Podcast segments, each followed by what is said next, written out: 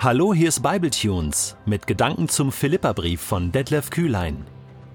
Der heutige Bibletune steht in Philippa 3, die Verse 15 bis 21 und wird gelesen aus der neuen Genfer Übersetzung. Wir alle, die der Glaube an Christus zu geistlich reifen Menschen gemacht hat, wollen uns ganz auf dieses Ziel ausrichten. Und wenn eure Einstellung in dem einen oder anderen Punkt davon abweicht, wird Gott euch auch darin die nötige Klarheit schenken. Doch von dem, was wir bereits erreicht haben, wollen wir uns auf keinen Fall wieder abbringen lassen. Folgt alle meinem Beispiel, Geschwister, und richtet euch auch an denen aus, deren Leben dem Vorbild entspricht, das ihr an uns habt. Viele leben nämlich ganz anders. Ich habe euch schon oft vor ihnen gewarnt, und auch jetzt kann ich nur unter Tränen von ihnen reden. Sie sind Feinde des Kreuzes Christi, und sie enden im Verderben. Ihr Gott sind ihre eigenen Begierden, und sie sind stolz auf Dinge, für die sie sich eigentlich schämen müssten. Das Einzige, was sie interessiert, ist diese irdische Welt. Wir dagegen sind Bürger des Himmels, und vom Himmel her erwarten wir auch unseren Retter, Jesus Christus den Herrn. Er wird unseren unvollkommenen Körper umwandeln und wird ihn seinem eigenen Körper gleich machen, der Gottes Herrlichkeit widerspiegelt. Er hat die Macht dazu, genauso wie er auch die Macht hat, das ganze Universum seiner Herrschaft zu unterstellen. Bei den Briefen im Neuen Testament haben wir eine große Herausforderung. Und zwar ist es ja so, dass hier immer einer an eine Gruppe schreibt. Also Paulus schreibt an verschiedene Gemeinden. Hier an die Philippa. Oder Petrus schreibt an eine Gruppe. Oder Jakobus an die Juden äh, in der Diaspora. Und so weiter und so fort. Ähm, und jetzt ist es so, ähm, im Brief liest man ja immer nur die eine Seite, nämlich des Autors, ne, des Absenders, in diesem Fall Paulus. Und die Philippa, die kriegt man ja gar nicht zu hören. Es ist so ein bisschen einseitig. Ja, Paulus schreibt die ganze Zeit und die Philippa hören einfach jetzt zu. Die bekommen den Brief ja dann vorgelesen. Ne? Und die können ja gar nicht so groß darauf reagieren. Und manchmal, das ist ein zusätzliches Problem, weiß man auch gar nicht, ja, was hatten die jetzt für ein Problem? Worüber spricht Paulus jetzt? Was, was steckt da dahinter? Warum muss der das jetzt so schreiben? Weißt du, was ich meine?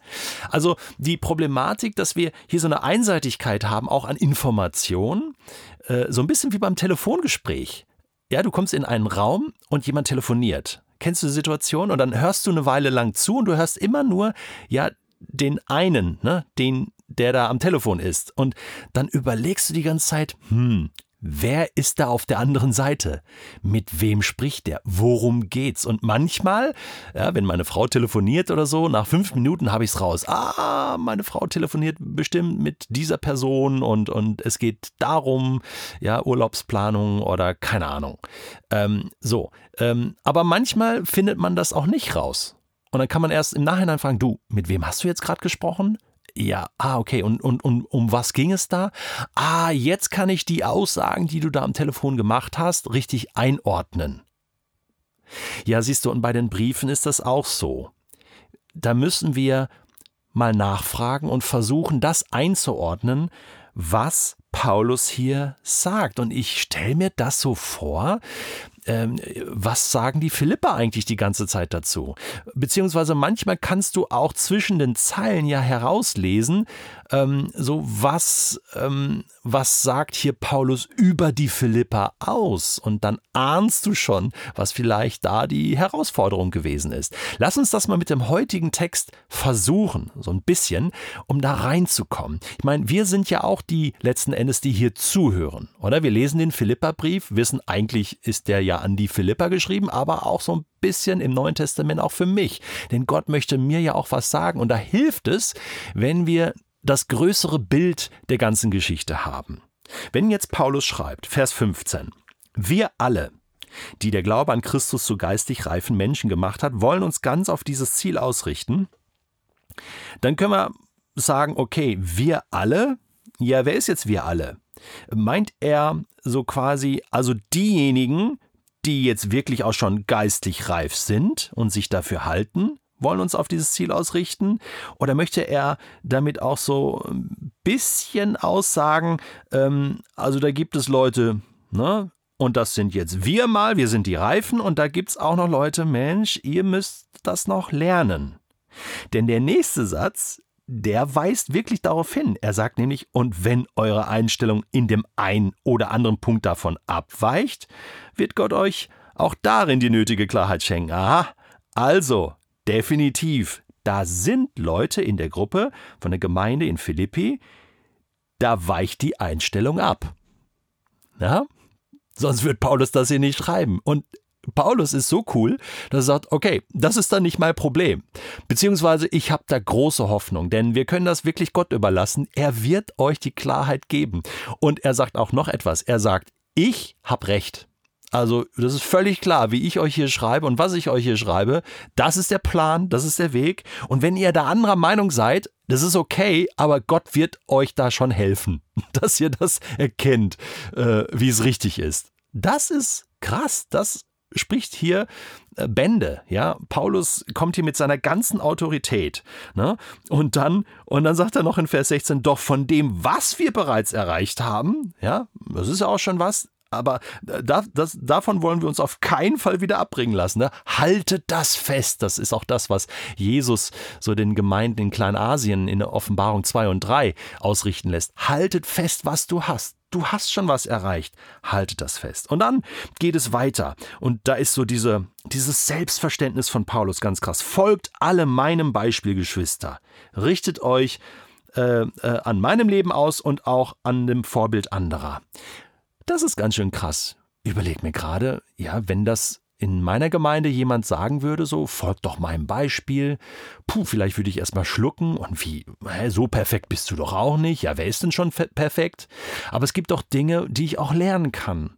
Und das braucht wirklich Demut von mir und auch von den Philippern damals zu sagen, okay, Paulus, ja stimmt, du hast einen gewissen Vorsprung, Jesus ist mit dir unterwegs, okay, ich, ich folge da, ich folge Jesus, aber ich folge auch deinem Beispiel, denn da sehe ich da sehe ich, wie man Jesus folgen kann. Das ist ein guter Punkt. Da bleibt die Frage, wer ist dein Vorbild? Wem folgst du? Gibt es Menschen in deinem Umfeld, auf, ja, zu denen du aufschauen kannst? Überleg mal. Und jetzt muss Paulus hm, harte Worte gebrauchen. Er sagt, es gibt nämlich viele, die leben anders.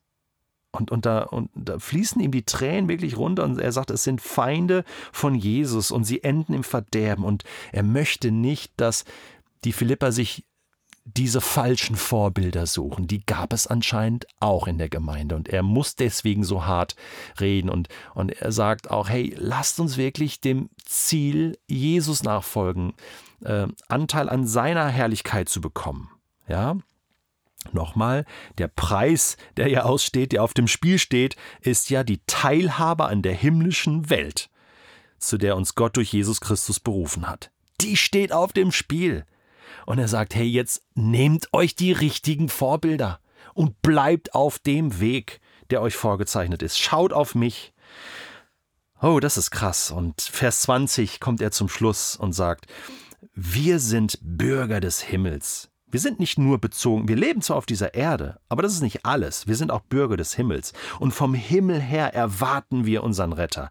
Jesus wird wiederkommen. Also dieser himmlische Bezug, dieses Sehen auf Jesus. Und er wird dann unseren unvollkommenen Körper umwandeln und seinem Körper gleich machen. Gottes Herrlichkeit wird sich darin widerspiegeln. Er hat die Macht dazu. Er wird es vollenden. Und hier kommt etwas wirklich zu einem Höhepunkt in der Theologie von Paulus, dass er Gott alle Macht, alle Autorität und damit auch alle Veränderung und Vollendung zutraut. Aber er sagt noch einmal, lasst uns dranbleiben, auf dem Weg bleiben, das Ziel vor Augen, uns nicht ablenken lassen und dass wir uns gegenseitig darin auch ermutigen und unterstützen. Ja, so macht das Telefonieren Spaß, oder? Das Briefelesen im Neuen Testament, wenn wir so beide Seiten im Blick haben. Und das soll dir helfen, auch wieder mehr zu verstehen vom Philipperbrief.